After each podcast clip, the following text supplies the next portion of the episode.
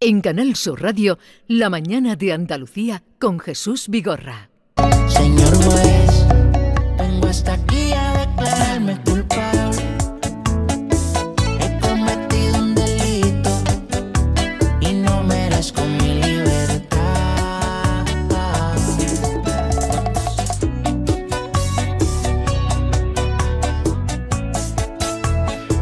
Señor juez Emilio Calatayú, buenos días. Eh, ¿Está ahí? Porque está ahí. Sí, está ahí, está ahí. Señor Calatayú, magistrado. Estoy aquí de cuerpo presente. Hola, Emilio. No, de cuerpo presente no diga eso, señor juez. Hombre, estoy aquí porque me veo. Si no estuviese, Pues es que, es que no se entiende muy bien, porque lo de cuerpo presente suene a, a- Ah, una cosa que a- no a nos que gusta. está uno finiquitado, es. pero en cambio lo que usted ha dicho es verdad, estoy aquí, pues estoy presente, estoy Claro. yo. claro, de Soy cuerpo yo. presente, cuerpo presente y alma presente. ¿Ha oído la ¿Pero a canción? ¿Ha oído la canción que le hemos puesto? Pues, de sí, pero no me suena. ¿De qué? Vale. No, no, no, pero no la oye usted. Vamos a ponerla otra vez. Atención. Ah, si le gusta a usted, pues le puede ser la introducción. Si no, buscamos A otra. ver, Venga, a ver. vamos a ver. Señor juez, vengo hasta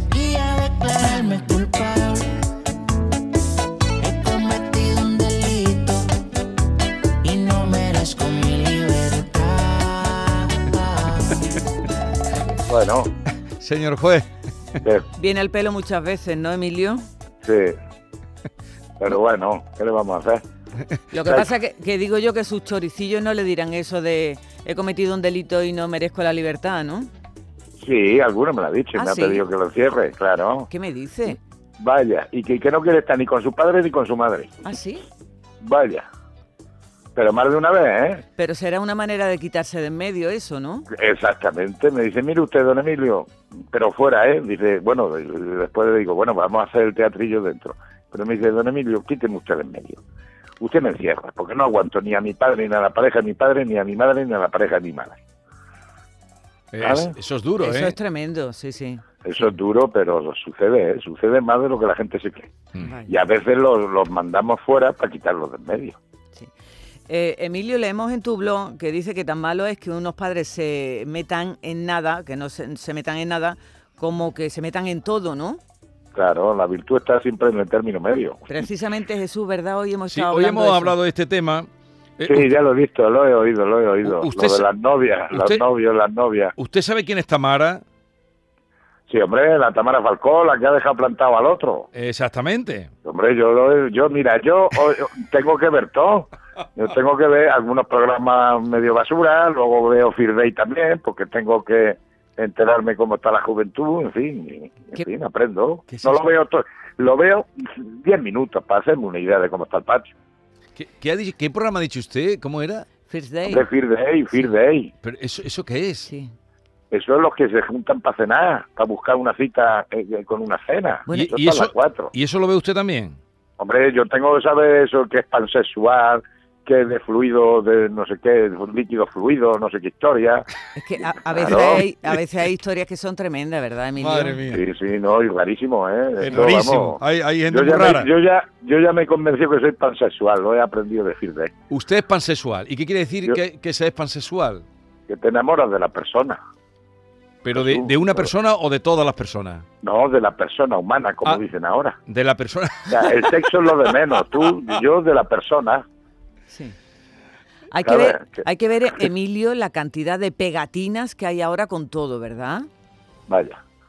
Pues es que vivimos a base de eso. Sí. A ver. Y de todo se saca algo.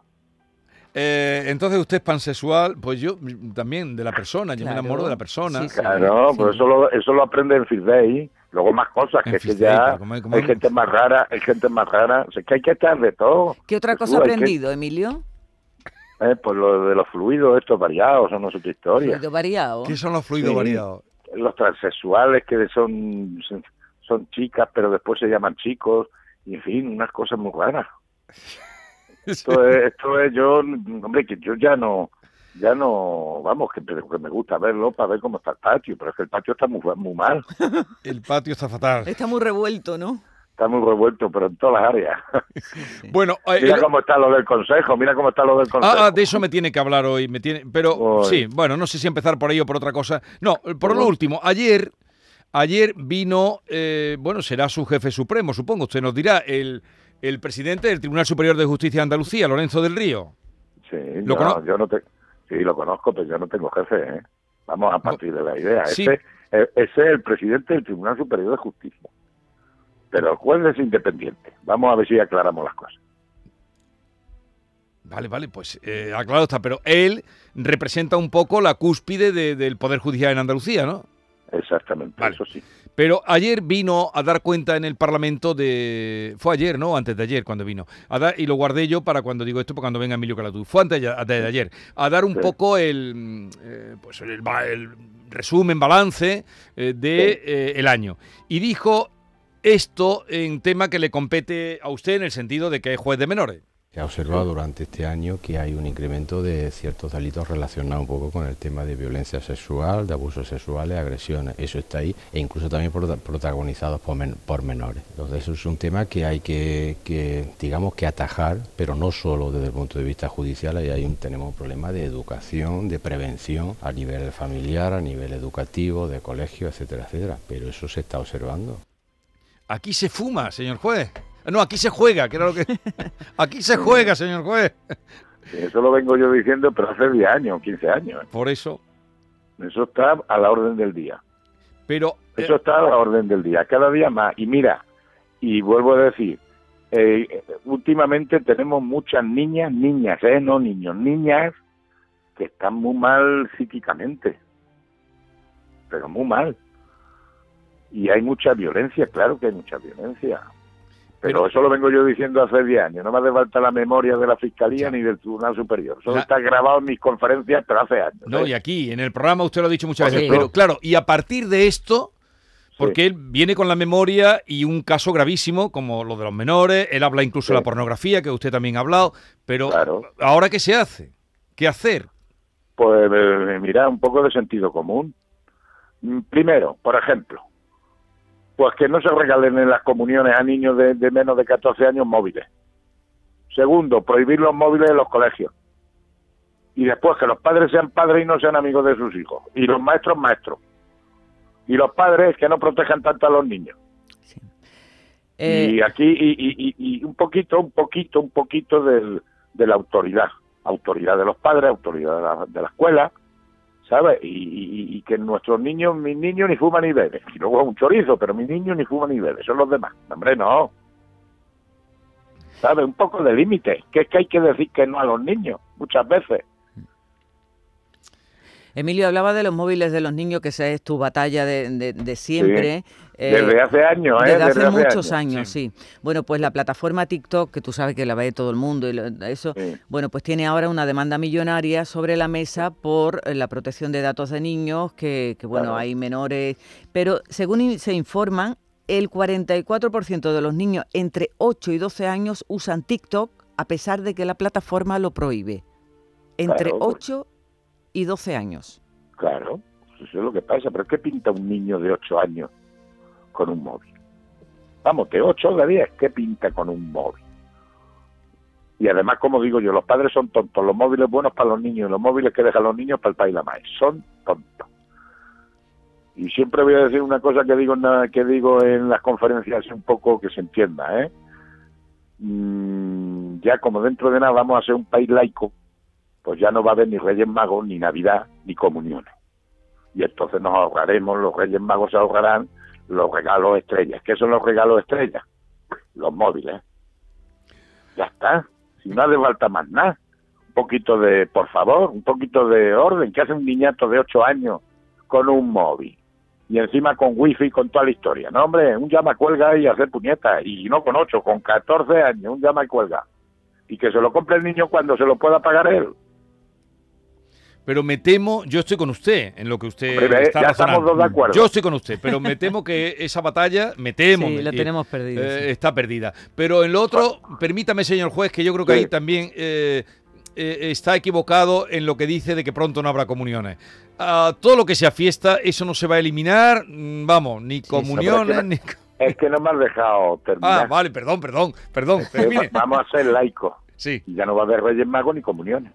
Salvo en el Rincón de la Victoria, que te dan la comunión civil. que no sé lo que es la comunión civil, previo pago de 40 o 60 euros, como no sé que el concejal le dé una hostia al niño, porque ¿qué es una comunión civil? Yo no sé lo que es una comunión civil No. tampoco. No sé. Pues en el rincón de la victoria se daba. Comunión civil. Sí. Bueno, Y bautismo civil también hay, ¿eh? También hay bautismo civil, que será echar al niño al río, digo pero, yo. es- pero eso es una sé. contradicción. Una Pues pura eso es lo que contradicción. digo yo, pero es que aquí vivimos de contradicciones, ¿eh? En este país, pues mira, si lo estamos viendo con los impuestos.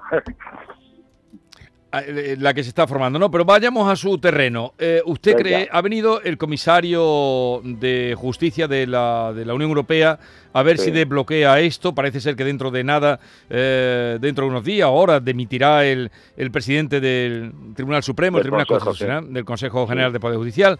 Eh, Pero bueno, ¿usted es partidario? Todo, ¿Los jueces deben elegir a los jueces o esto cómo se arregla? es muy difícil de arreglar, te lo voy a decir por qué. Porque el 55% de los jueces no estamos afiliados a ninguna asociación. Ajá.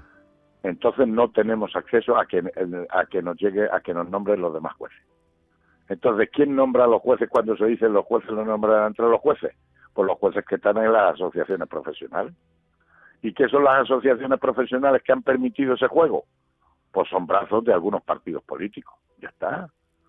O sea, Y lo he dicho siempre. pero eso, ¿Tú cómo eso me considera a mí? ¿Juez conservador o juez progresista?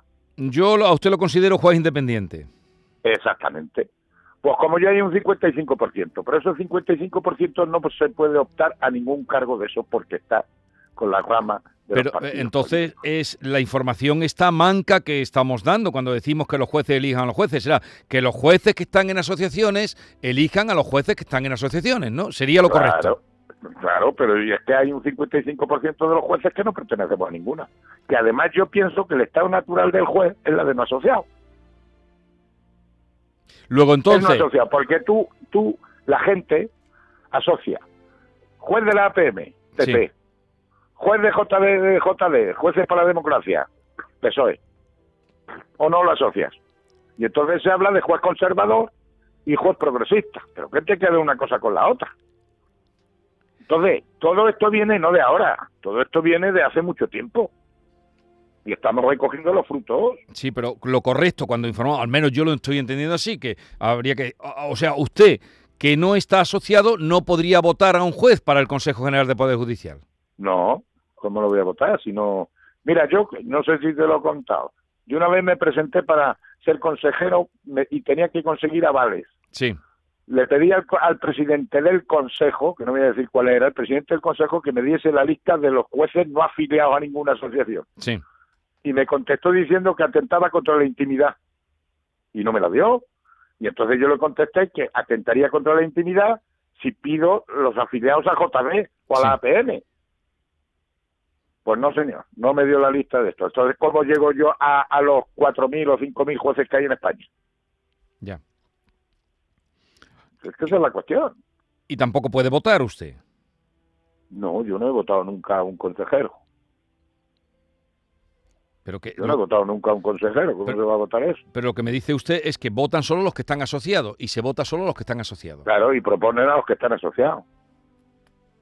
Claro, es que ese es el tema. Pero que viene también de los partidos, porque también hay, hay miembros del Consejo que no son abogados, que no son jueces, que son eh, abogados o estudiosos de reconocido prestigio. Sí. Y eso se lo cuecen todos los partidos políticos. Es como lo del Tribunal Constitucional. ¿Por qué tienen interés? Porque el Consejo tiene que nombrar al Tribunal Constitucional. ¿Sabe lo que hacía yo con el Tribunal Constitucional? ¿Qué? Pues lo ma- pasaba al Tribunal Supremo. Punto. Y ya está. Pero ¿qué pasa? Que el Tribunal Supremo a su vez lo nombran eh, con méritos profesionales y simpatías políticas. Yo soy el número uno de jueces de menores de España. Sí. Pues yo nunca podría llegar al Supremo.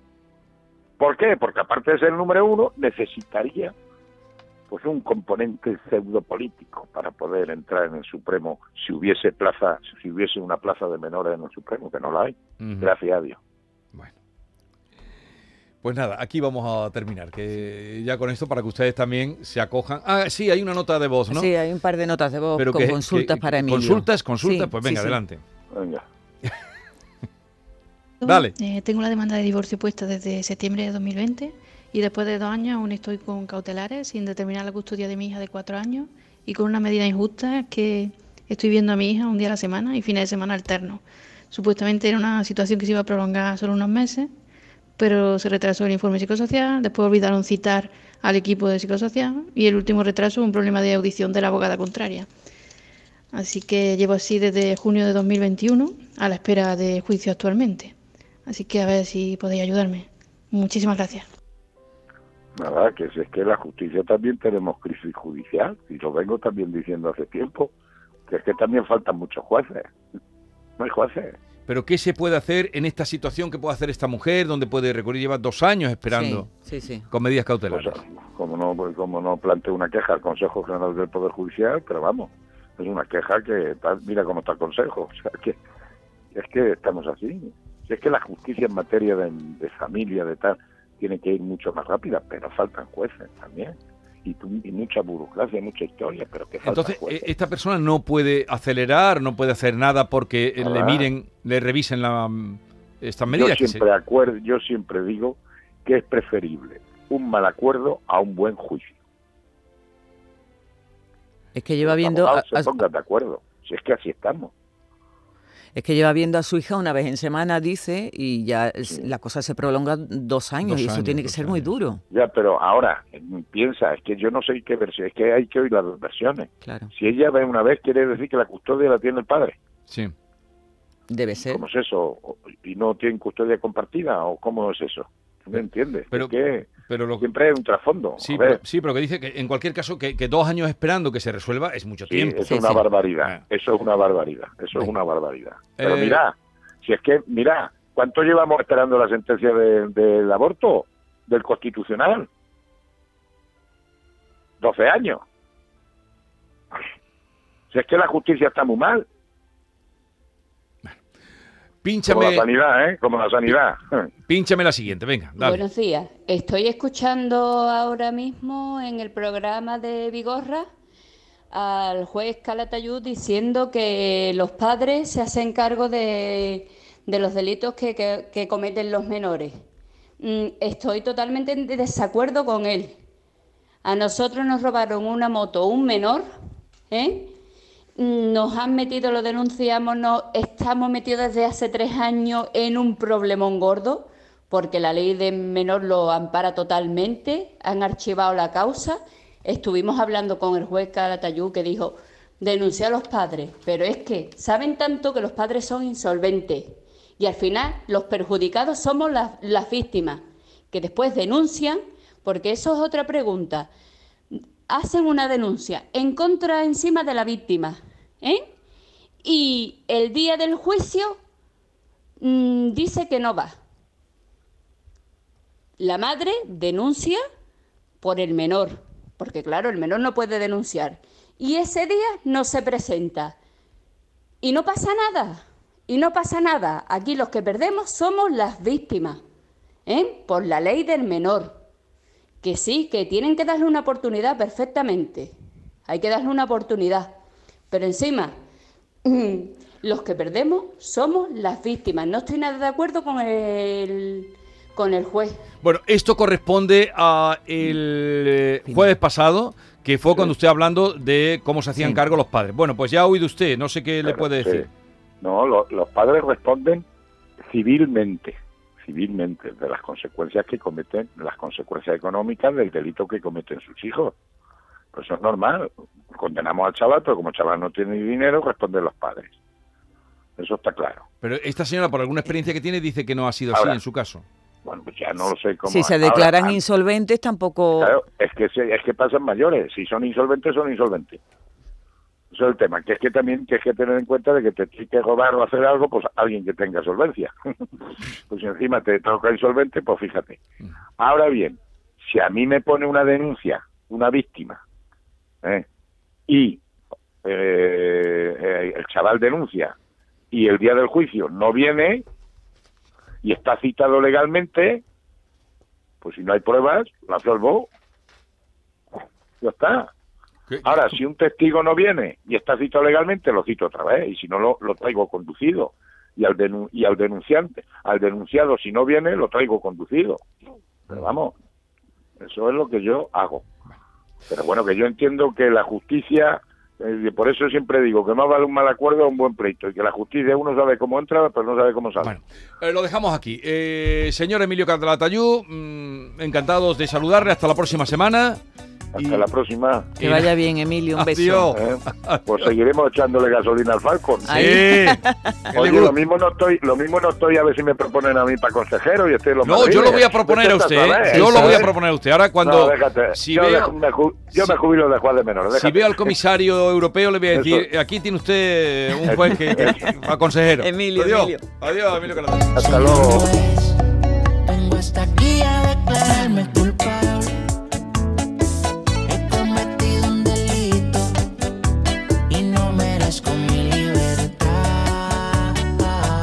Esta es La mañana de Andalucía con Jesús Vigorra.